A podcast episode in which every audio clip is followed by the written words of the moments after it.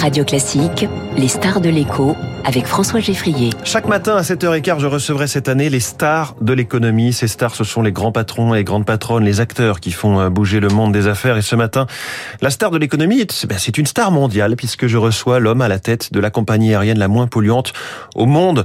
Bonjour Marc Rochet. Bonjour. Vous présidez French Bee et Air Caraïbes. Bienvenue sur Radio Classique et félicitations pour ce titre euh, décerné à French Bee par ce bureau d'études britannique IBA.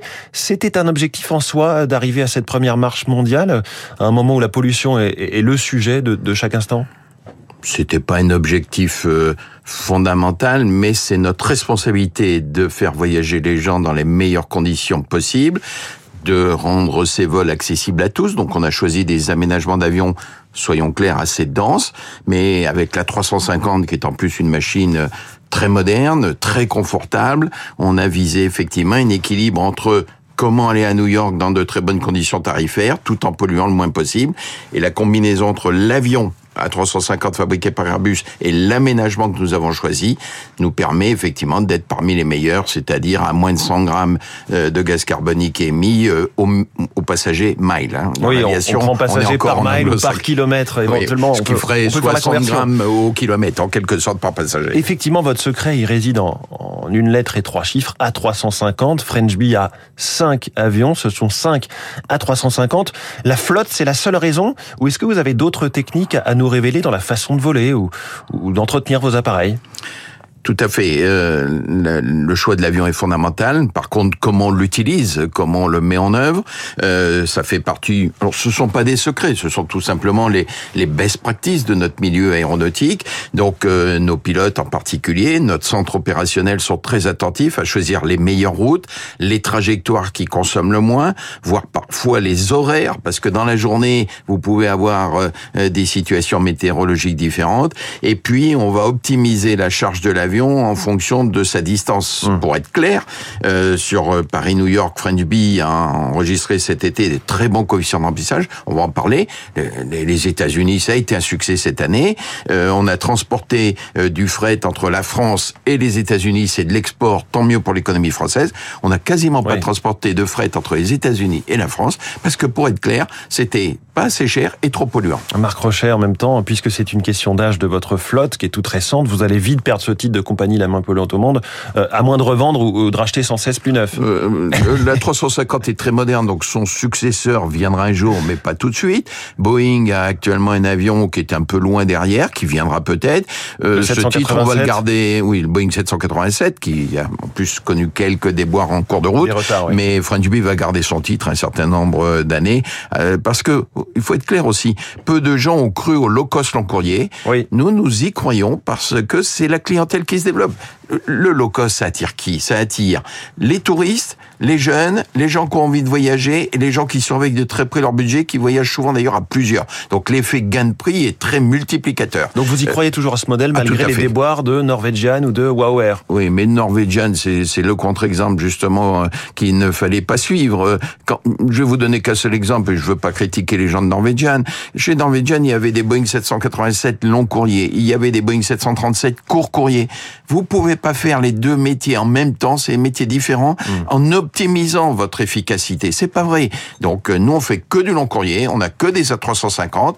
La grande sœur Air Caraïbes a aussi maintenant quasiment que des A350. C'est comme ça qu'on optimise les choses en ayant une flotte unique, entretien unique, qualification des pilotes uniques. Il faut aller chercher les coûts, les économies partout, dans chaque coin, dans chaque détail. Marc Rochet, quelle est l'étape d'après? Ce sont les carburants verts? Ou c'est euh, l'avion à hydrogène qui paraît encore être bien lointain pour l'instant. Deux, deux, étapes euh, à, moyen terme. Le premier, c'est euh, quelque chose qui est assez simple à faire finalement. C'est encore optimiser nos trajectoires, encore optimiser par exemple le contrôle aérien. Oui, j'allais vous dire, euh, on a un petit problème de contrôle aérien avec chaque pays européen qui a ses propres aiguilleurs du ciel. Chaque, Quand vous passez au-dessus de la Belgique, de la Suisse, du Liechtenstein, tout ça c'est quand même loin d'être optimisé. On peut aller encore chercher euh, euh, la 350 par rapport à la génération précédente, c'est 25% Si on optimise la partie trajectoire et contrôle aérien, on va encore chercher 8 à 10 C'est des mmh. gros chiffres quand même. Euh, ensuite, ça sera effectivement les, les, les carburants, on va dire verts, euh, dans une certaine dose, parce qu'on ne pourra pas mettre que ça, ça coûte trop cher. Euh, L'hydrogène et tout, c'est pour beaucoup plus tard. Euh, personnellement, je suis pas un grand fan méthane des baleines, parce qu'il faut, faut une baleine hein, pour mettre de l'hydrogène dans un avion. Les réservoirs devraient être énormes, quatre fois plus grands que les réservoirs actuels. Bon, ça sera sans doute pour plus tard. Mais ça veut dire, est-ce que vous croyez à un objectif zéro émission de l'aérien? Alors, zéro émission de l'aérien, euh, non, parce que euh, on va déjà essayer de faire euh, zéro plus émission, c'est-à-dire qu'avec la croissance que le transport aérien va à nouveau connaître, et on la vue cet été, on va consommer un peu plus de carburant, donc ce, ce carburant, il faut qu'on essaye de faire zéro croissance sur les émissions. Ça, j'y crois à un horizon 10-20 ans. C'est pas si loin que ça. Mmh. Deuxièmement, on peut encore réduire et Dernier point, nous devrons compenser. Nous devrons compenser, par exemple, avec les aéroports. Euh, aujourd'hui, vous allez sur un aéroport, vous voyez que du matériel diesel sur l'aéroport. Ça n'a pas de sens. Il faut passer à tout électrique. Et il faut que les aéroports investissent, nous aident et que nous les aidons également. Donc euh, je pense qu'on a encore beaucoup de progrès à faire. Et puis euh, il faudra faire de la compensation à travers euh, planter des arbres, tout ça, parce que à la fin on va finir sur des chiffres qui sont tout à fait gérables si on a un objectif global. Nous sommes dans les tout derniers jours du mois d'août, nous sommes le 29, le moment de dresser un bilan du tourisme cet été. Vous avez dit que ça avait été très bon sur les États-Unis. Donnez-nous un peu des chiffres et qu'en est-il plus globalement? D'abord, globalement, la bonne nouvelle, c'est que un peu partout, euh, et heureusement d'ailleurs, euh, les gens se sont remis à voyager. On sort de la crise Covid, on en parle de moins en moins. Il semblerait que ce soit maîtrisé. Je suis pas du tout spécialiste euh, de, de, de, virologie, mais on, est sur la, bonne direction et, et, et, les gens ont envie de voyager. ensuite, on a fait un été plutôt de qualité.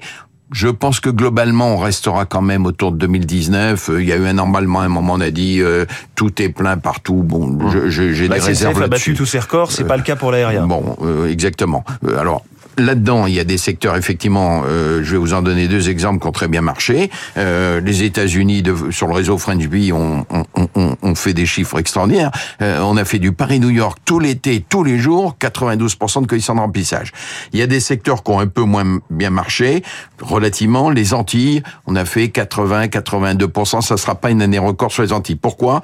Parce que dans la clientèle qui va aux Antilles, on n'a pas eu la partie des Antillais qui viennent en métropole tous les étés. Ceux-là, ils sont encore sur la, euh, la, la, la, réserve. Et puis, euh, il y a d'autres secteurs que nous ne desservons pas, ni Air Caraïbes, ni French Bee, comme l'Europe, euh, Italie, Espagne, Grèce, qui ont très fortement marché, avec une très forte inflation des prix de billets d'avion, je dois le dire. Cet été, ça a coûté quasiment plus cher d'aller en Grèce que d'aller à Pointe-à-Pitre. Bon, quand même assez surprenant. Cette résilience de l'aérien, elle vous enthousiasme, j'imagine, elle vous surprend?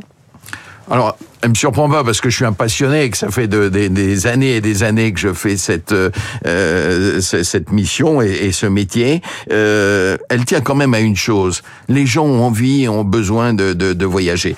Euh, moi, je dis toujours, le voyage, c'est un facteur de paix aussi, parce que quand vous allez de par le monde croiser d'autres populations, d'autres euh, citoyens, que vous discutez et tout, après, c'est très difficile de se faire la guerre. Deuxièmement, c'est un support assez puissant pour l'économie, parce que le tourisme, ça a des défauts, notamment quand on parle sur des sujets comme le tourisme de masse, mais c'est quand même une économie relativement facile, c'est une économie où on pollue pas beaucoup, donc il faut l'intégrer, et où les gens ont euh, ce sentiment de pouvoir échanger librement, d'être détendus. C'est un facteur de développement, et ce facteur de développement, il va continuer au, travers des crises et au travers de l'inflation actuelle, qui va freiner les choses. Il faut que l'aérien reste populaire il faut que l'aérien reste populaire, mais vous, vous avez déjà annoncé que vous alliez augmenter vos prix. Oui, parce que euh, il y a des choses qui sont tout à fait incontournables. Le pétrole, ça finit, ça y est, par se répercuter, ça va continuer d'augmenter. Exactement. Le pétrole, il a, il a doublé en un an. Bon, est-ce que c'est rationnel ou pas qu'il double en un an? On peut se poser des questions. C'est un autre sujet. Parce que bon, je. Mais vous, il faut le répercuter. Mais, mais ça veut dire concrètement, ça va coûter ben, combien euh, Si on veut répercuter euh, l'aérien, euh, devrait aujourd'hui passer des augmentations de prix de l'ordre de le pétrole, c'est 30% des coûts. Donc il faudrait augmenter 30%. Personne ne le fait vraiment.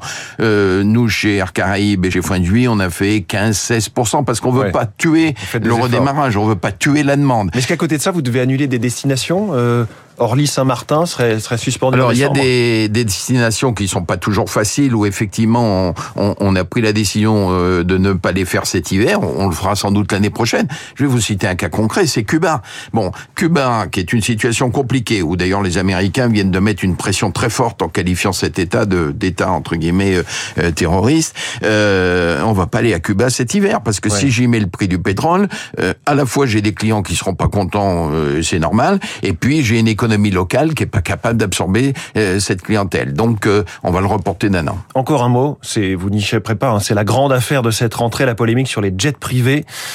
Vous n'opérez pas de jet privé, mais vous connaissez parfaitement le secteur. C'est une polémique stérile pour vous? D'abord, c'est une, une, polémique euh, très euh, artificielle euh, et extrêmement locale. Mais il y a une chose qui je n'aime pas dans ce débat, c'est qu'on confond jet privé et on peut discuter d'utilisation des jets privés et aviation d'affaires.